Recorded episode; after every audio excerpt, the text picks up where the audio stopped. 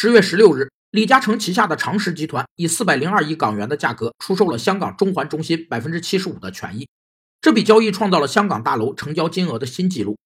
近几年的李嘉诚频繁出售香港及内地资产，同时持续加码海外投资。他的理念就是哪里有回报，我就去哪里投资。投资回报率是衡量投资方案盈利能力的指标，用投资方案的年利润或年均利润除以投资总额，就可计算出投资回报率。所以。企业可降低成本来提高利润率，也可提高资产利用效率来提高投资回报率。投资回报率计算简单，具有横向可比性，但它没有考虑资金的时间价值，不能正确反映建设期长短对项目的影响，也无法直接利用净现金流量信息。目前，长实集团已控制着英国近三成的天然气市场，四分之一的电力分销市场，以及约百分之五的供水市场。